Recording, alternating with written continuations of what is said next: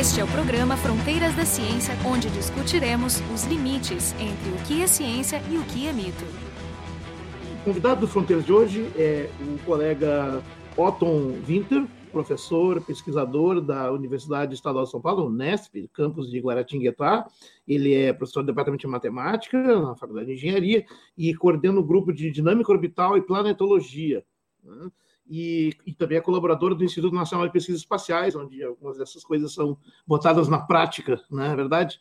Então, a gente quer aqui conversar hoje sobre é, a, os cálculos astrométricos ou de dinâmica, né, que tu pode fazer e permitem uh, estimar parâmetros orbitais, como se chamam, e o que, que são eles, de asteroides, né, em particular para tentar entender, explicar para o ouvinte, né, o, o que, que permite, examinando esses parâmetros, dizer que um asteroide é quase mais provavelmente, ele é parte do sistema solar desde a origem, ele surgiu e evoluiu junto com os planetas e o Sol, ou ele foi uma captura ou é uma passagem de alguém, de algo vindo de outro sistema estelar.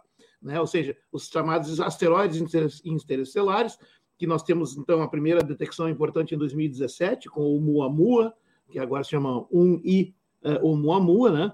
É, que inclusive tinha várias estranhezas, levou a hipóteses muito é, extravagantes, inclusive um autor ficou meio enlouquecido, né? o, o, o Avi Loeb, né? ele é um cara parece que respeitado na área, mas ele, ele embarcou na hipótese extraterrestre com, com, com os veleiros solares, né?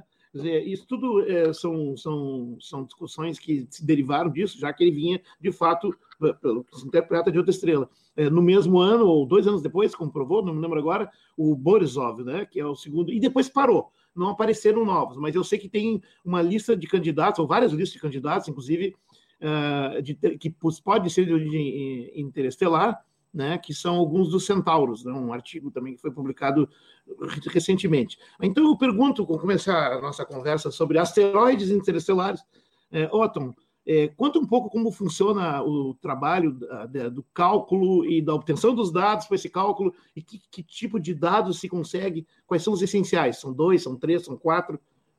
Isso. Olá, Jorge. É, é um prazer estar aqui novamente com, com você. Bom, com, com relação à, à, determinação de uma órbita, quando é descoberto um objeto, existe um, um parâmetro assim que, que, eu diria que é o mais importante, que é o que a gente chama de arco de observação. O que, que é o arco de observação? É a extensão da observação que a gente tem do objeto. Então, é, é, pense num, numa elipse, numa circunferência, né, num, numa curva fechada. É, se você conhece um pequeno arco dele, né, alguns poucos, sei lá, décimos de, de graus ou, ou, minutos apenas. É, é, a extensão que você tem ali, então você conhece um, um, pequeno arco e aí você propaga e prevê como que vai ser a curva inteira. É, então esse, esse é o delimitador. Se você tiver um arco significativo, pegando um pedaço significativo da trajetória, aí você consegue determinar a trajetória de fato é, com, com, uma boa precisão. Então, esse é o principal delimitador. Então, se você observa uma noite inteira um objeto, por exemplo, 50, ou sei lá, um número grande de pontos da, da trajetória dele, é, observei ele por seis horas seguidas. Isso ah, geralmente não, não, não é um bom resultado para calcular uma boa órbita, porque naquele um, seis horas que você observou, ele caminhou muito pouco. A trajetória dele, geralmente, suponhamos que seja um, um asteroide, né? É alguns anos. Então, você tem um arco, uma órbita que leva, suponhamos, sete anos, e você, você observou um dia. Então, você tem aquele pequeno arco, mesmo que seu observatório é bom, seu telescópio é perfeito, você tem dados de alta precisão, não adianta. Então, esse é o principal parâmetro. Então, não é, às vezes, a observação foi mal feita ou bem feita, não é, não é bem esse o problema. Isso também, sem dúvida, é um parâmetro relevante, mas o principal é esse.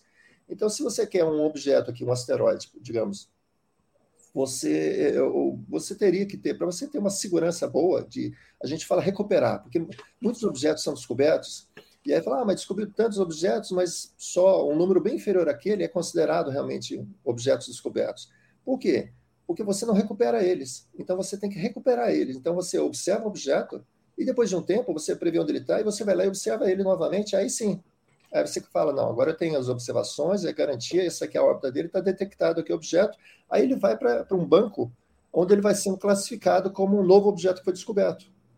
Se você descobriu numa noite, né, vários objetos, e parou ali, você não consegue recuperar eles depois de seis meses, depois de três meses, ou depois de um ano, então não, perdeu, perdeu. É um, são pontos dados assim que ficam perdidos lá. Eventualmente, né, o que se faz muitas vezes, descobre novos objetos.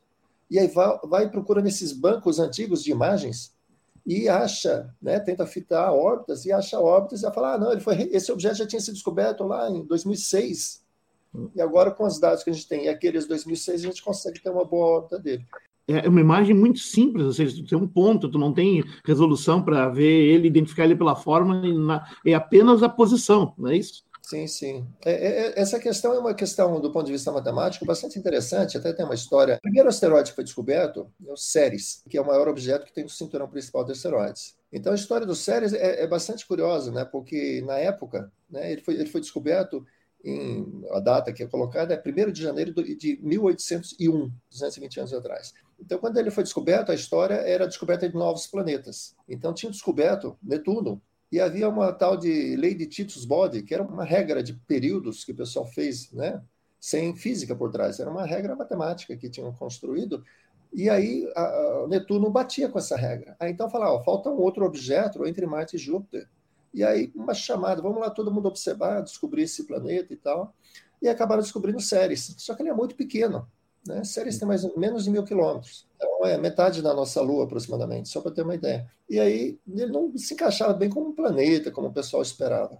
Quando ele foi descoberto, então foram descobertas algumas noites, umas poucas noites, e aí depois ele entrou atrás do Sol. Não dava para acompanhá-lo. E aí, como é que a gente ia pegar ele depois? Naquela época, a matemática desenvolvida para determinação de órbitas não era das melhores, era uma coisa meio acompanhando objetos, seguindo. E aí, então, aparece na história um matemático Gauss, um garoto de 24 anos, ele pega e fala, não, mas espera aí, quantos pontos você tem? Passa para cá, eu vou, vou, estudar isso aí. E ele desenvolve um método só para determinar a órbita de séries. E o método é conhecido método de Gauss até hoje, é usado. A gente usa esse método.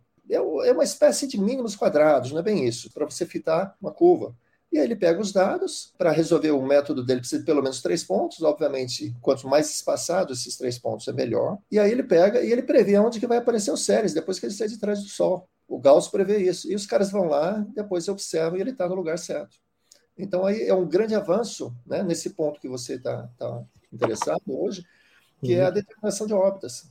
Fantástico. Então, métodos numéricos, né, que a gente chama hoje, né, um aluno que faz um curso de engenharia, de física, matemática, Gauss é um dos principais caras a, desenvolver métodos numéricos, mesmo naquela época, é tudo manual, né? No manual, é. Até muito legal essa história, né? Porque Ceres é o maior dos asteroides e foi o primeiro descoberto, conformando essa história do Titus Bari, né? Que é uma regra empírica, vamos dizer assim, né? E ele foi considerado planeta por quase toda a comunidade científica por 48 anos, até que em 1849 se descobriu Netuno. Aí ele foi o oitavo planeta, aí veio o nono, mas aí acharam que ele era muito pequeno, tiraram ele. Então ele durou uns 50 anos como planeta e, e mais ou menos foi a história de Plutão, coitado, né? Também veio em 1939, foi rebaixado em 2006, né? Também. E agora nós temos uma categoria para agrupar eles são os planetas anões, né? É, é, interessante que ele, ele cai e depois ele sobe, né? Em termos de classificação, né? Porque todo mundo é. chamava ele de planeta. Ele ficou como entre aspas planeta por uns 50 anos, até 12 objetos descobertos ali naquela região. Falou, ah, então não pode ser planeta, ele virou asteroide. E aí depois, com essa reclassificação famosa aí que envolveu o Plutão, teve um upgrade. Aí ele subiu de asteroide para planeta não. Exatamente. Então, é, é, é, o objeto que passou por duas reclassificações e ambas têm a ver com a descoberta de novos objetos naquela categoria. É, logo depois da descoberta dele, os caras já entenderam que ali podia ter outras coisas e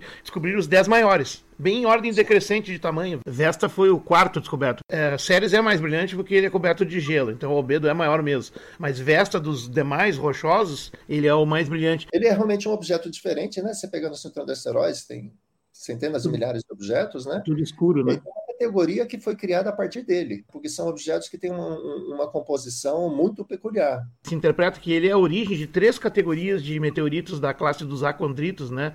Os Howarditos, Eucritos, Diogenitos. Se acredita que eles vêm de lá, de diferentes regiões do terreno. Ou seja, nós estamos chegando a um nível de conhecimento sobre asteroides que é praticamente ir até lá e colher amostras é o próximo passo. Ele realmente é um um camarada ali diferente em termos de composição. A questão, então, é que sabemos como calcular a órbita, esses parâmetros. Então, o método do Gauss é a ferramenta central e é assim que foram sendo mapeados em torno de 1 milhão e 200, um pouco menos, de objetos, asteroides, digamos, detectados e mais ou menos a metade disso com dados orbitais suficientes para eles poderem ter nome próprio, ter uma classificação. Então nós temos uma quantidade enorme de corpos chamados corpos menores do sistema solar, minor bodies, né?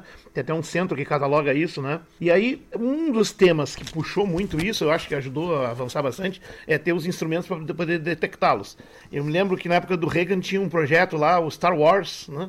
Guerra nas Estrelas, para colocar algum tipo de arma que pudesse destruir satélites inimigos ou eventualmente utilizar até para asteroides se aproximando que poderiam causar algum problema grande, inclusive eventualmente cataclísmico. Por sorte não aconteceu até agora, né? Mas então foi criado um, um programa, né? A NASA chama de defesa planetária, né? E aí foram comissionados, né? Alguns equipamentos, o Pan-STARRS, eu acho que é o primeiro, né? Que é um telescópio no Havaí Agora já tem Sim. mais uns dois, tem o, o Vera Rubin, né? Essa quantidade enorme de, de asteroides foi catalogada em função desse medo do asteroide. É, é, é uma. Aí a, a, história ajuda a entender um pouco, né? E aí, com a queda, o fim da, da, União Soviética, havia até todo esse projeto contra o grande inimigo, né? E, e aí, para manter o projeto, para tentar alguma coisa assim, eu falei: não, mas não é para guerra, é para defender o planeta de, de objetos vindo do exterior, né? De, de fora, né? Asteroides que vêm em rota de colisão e tal. Muito dinheiro, né? Muito dinheiro envolvido. Foi aí que, que a astronomia pegou a deixa e foi investido bastante em programas, principalmente principalmente em terra, né? Porque Star Wars eram coisas no espaço, espaço, espaço, né? Então, em, na Terra, com, como o Pan-STARRS, por exemplo, você citou, programa muito bem sucedido, né? De detecção de objetos próximos à Terra.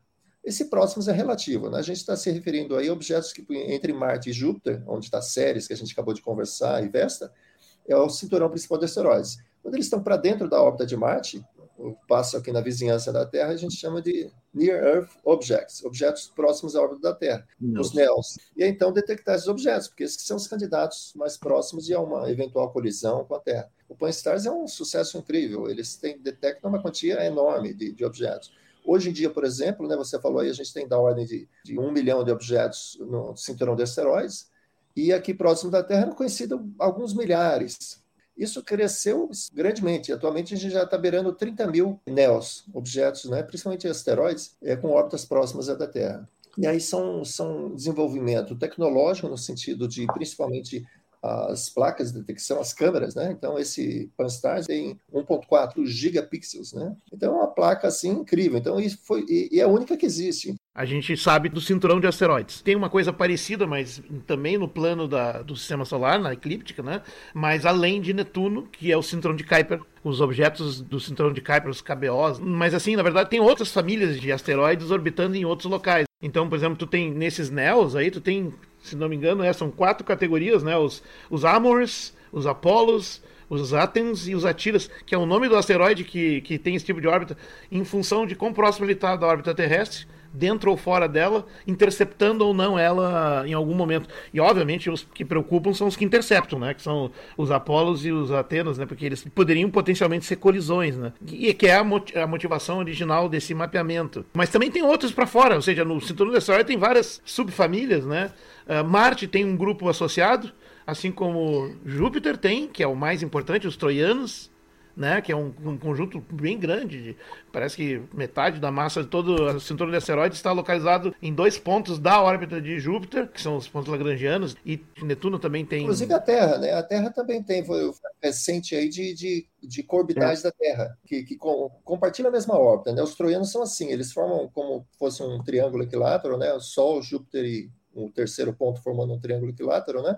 Teria dois, né? Que seriam os pontos lagrangianos e aí, esses são os troianos, mas eles são coorbitais. Aqui na Terra, a gente não tem esses troianos, mas a gente tem coorbitais, que compartilham a órbita da Terra. E teve um que foi descoberto recentemente, até tem uma órbita muito interessante, chamado de quase satélite, porque ele, ele tem uma órbita eh, mais distante, por exemplo, que a órbita da Lua, então ele não é um satélite da Terra, mas ele se comporta, ele compartilha a órbita da Terra, e se você estiver centrado na Terra, parece que ele está orbitando a Terra. Então, nós temos muitas famílias deles com órbitas diferentes. O problema de determinar a órbita que é bem importante, o que nos leva ao, ao ponto central aqui. Como esses dados, esses parâmetros estão sendo utilizados com sucesso nos últimos anos para triar desses objetos quais são de origem extrasolar e quais são mais possivelmente coetâneos né, do resto do sistema solar, ou seja, surgiram junto na mesma nebulosa que se acretou e tal. E aí eu, eu consegui achar vários candidatos E eu queria entender isso melhor, porque eu fiquei muito surpreso, mas ao mesmo tempo encantado. Como é que é isso? Como é que começou essa história,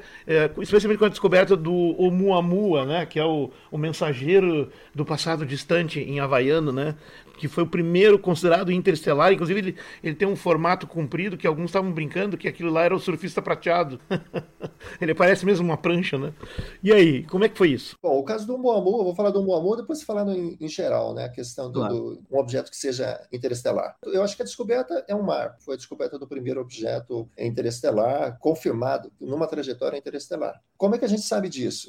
Então, né, Newton já tinha mostrado isso, que as soluções né, no problema gravitacional de dois corpos apenas, por exemplo, Sol e a Terra, é uma elipse, mas tem outras possibilidades. Pode ser uma parábola e pode ser uma hipérbole. Se for uma hipérbole ou uma parábola, né, a parábola é um caso transitório, mas uma hipérbole, ela vai basicamente ter uma passagem, é uma órbita aberta, e ela não volta mais uma elipse ela fica uma órbita fechada. Aí tem que lembrar que isso é o problema de dois corpos. Depois eu vou retomar essa questão, né? Quando você coloca outros corpos, a coisa fica um pouco mais complicada. Então, se você pega a, a, a trajetória do objeto e você a primeira coisa que, que a gente faz, que está aqui no sistema solar, né? Mesmo pegando o caos lá, você vai tentar fitar ou fazer ele se encaixar numa elipse. E você vai querer os parâmetros dessa elipse, né? Qual que é o semeixo maior da elipse, qual é a excensidade da elipse, a inclinação daquela órbita em relação ao plano da órbita da Terra, que é chamada eclíptica.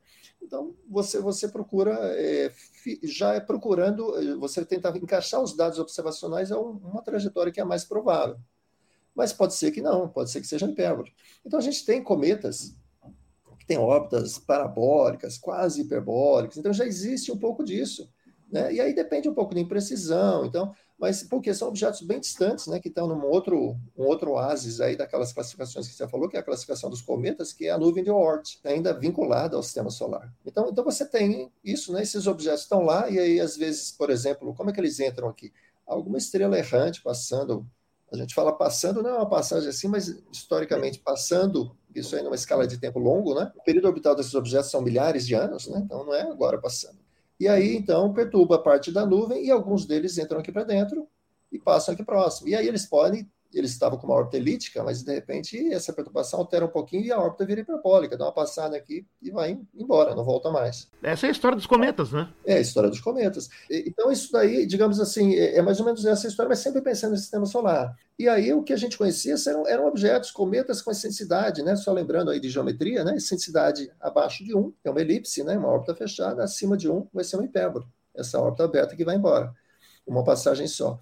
Mas era sempre 1.0 alguma coisinha, sabe? Um pouquinho ali na beirada. O Muamua, quando foi observado, tentaram fitar numa elipse e não fitava. Aí foram para a hipérbole. Aí quando foram fitar na hipérbole, a excensidade dele é grande, é 1.2. Então, é nitidamente uma hipérbole. Isso foi o que caracterizou ele numa passagem única, né? E aí, se você tenta Aí entra aquela outra questão que eu estava falando, quer dizer, não é problema de dois corpos, né? Newton estudou o problema de dois corpos. Quando você põe três corpos, mais corpos, aí você tem perturbações, isso altera o cenário. Então aí foi estudado, será que ele não era daqui do sistema solar mesmo e foi uma perturbação de Júpiter que tornou ele excêntrico?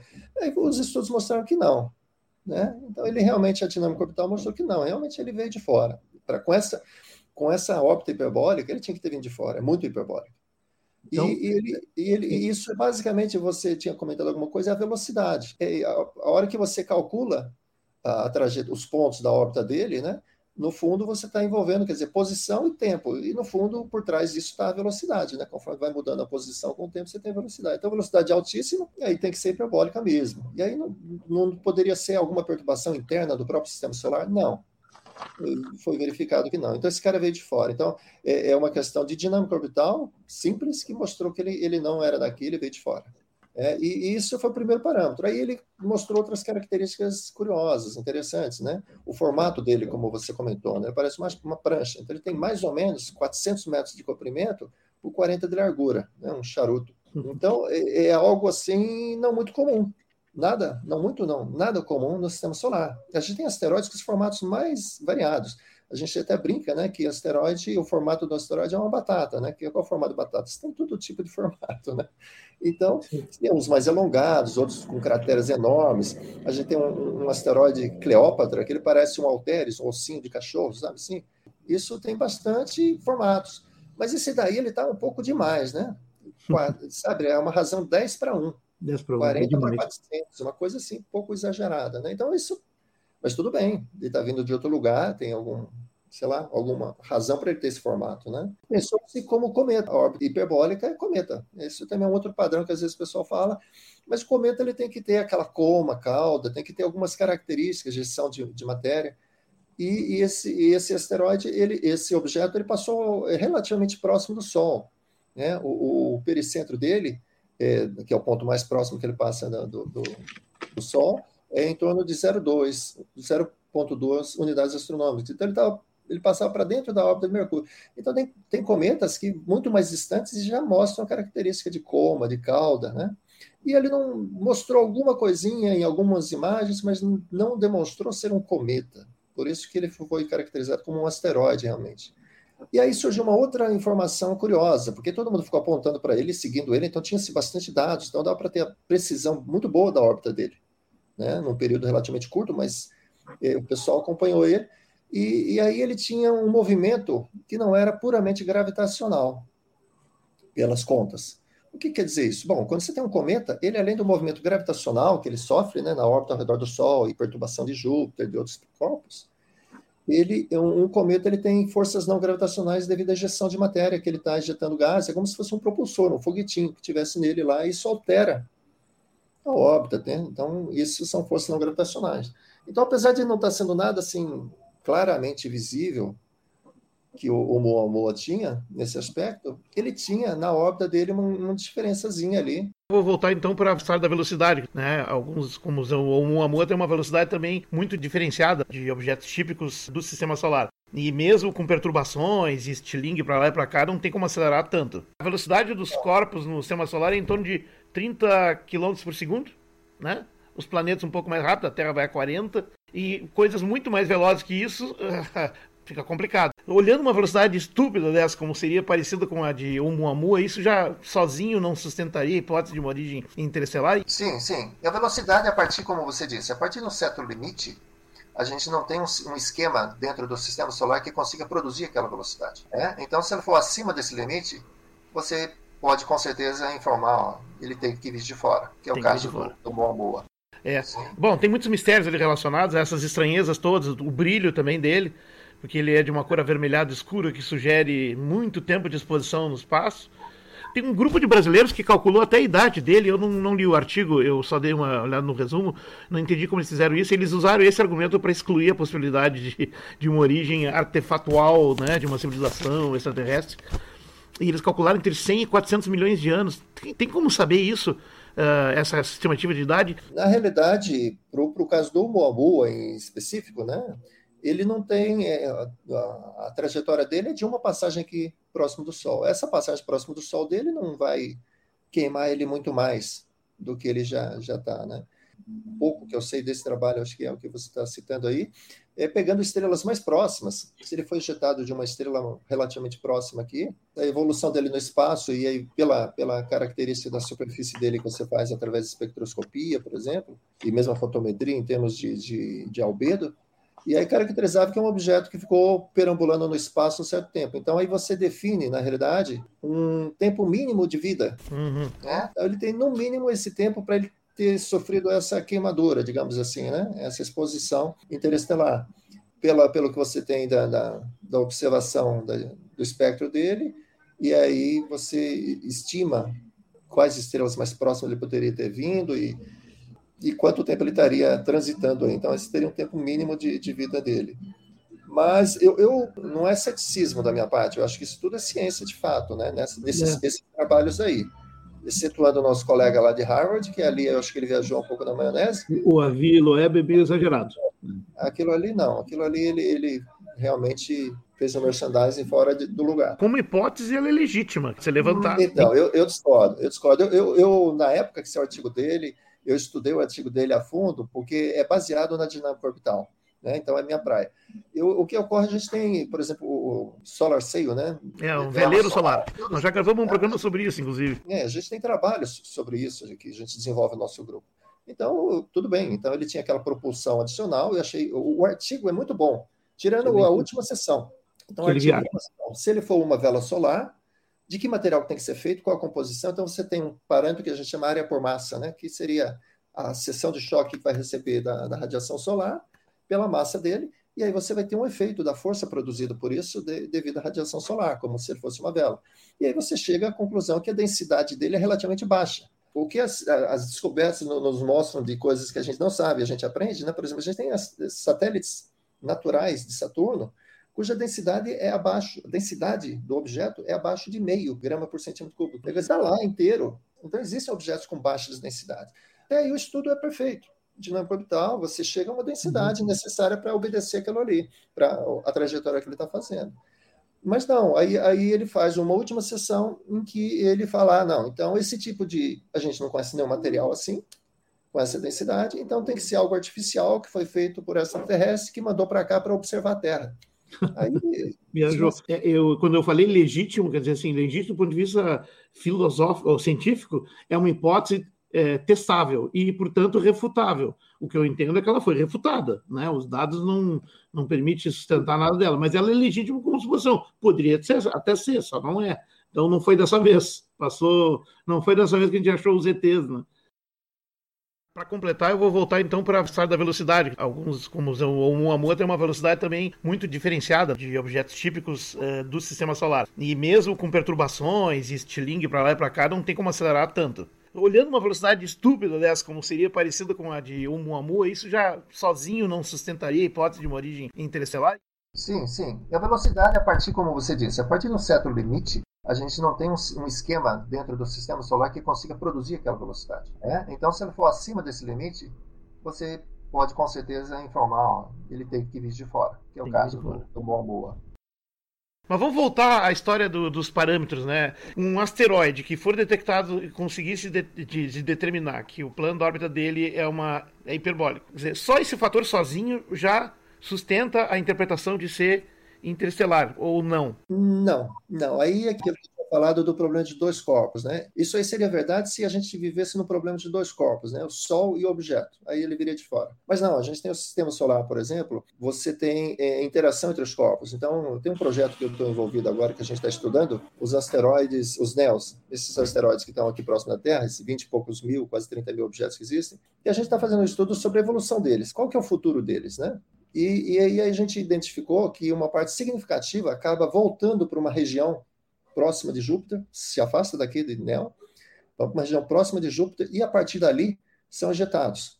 Tipo, 60%, 70% deles ocorre isso, dos NES, aqueles que estão aqui. A gente, como eles estão aqui, a gente fala, ah, pode bater na Terra, é perigoso e tal, mas o mais provável é que eles vão lá para próximo de Júpiter, eles são ejetados. Então, Júpiter, ele é o, ele é o nosso estilingue aqui no sistema ele, solar. Guarda-costas, né? Eu gosto de pensar é, assim. Exatamente. Então, se passou próximo dele, tem a chance Eu. de colidir com ele? Tem. Mas a chance de passar próximo não colidir é muito maior do que a de colidir. Porque você tem uma gama de possibilidades para ser próximo. Teve até um cometa já... que foi registrado colidindo, né? Exatamente. É o cometa Schumacher-Levinov. É, vários fragmentos, é. coisa linda. Então, o nosso estudo está mostrando o seguinte: mais da metade dos, dos NEOs que estão aqui vão ser ejetados do sistema solar. E eles podem ser um Muamua numa outra estrela. Uhum. Não tem alguns são perturbados para dentro e vão, digamos, ser capturados pelo Sol ou engolidos por ele? Então, as chances de uma captura, elas, elas são bem menores. Por exemplo, o Muamua, ele passou próximo da nossa estrela e passou e continuou, não foi capturado. Ele poderia ser capturado, né, passar próximo da estrela e aí depois passa próximo de Júpiter e tal e virar uma elipse. A órbita uhum. dele ficar capturada. Então você pode tanto capturar quanto ejetar.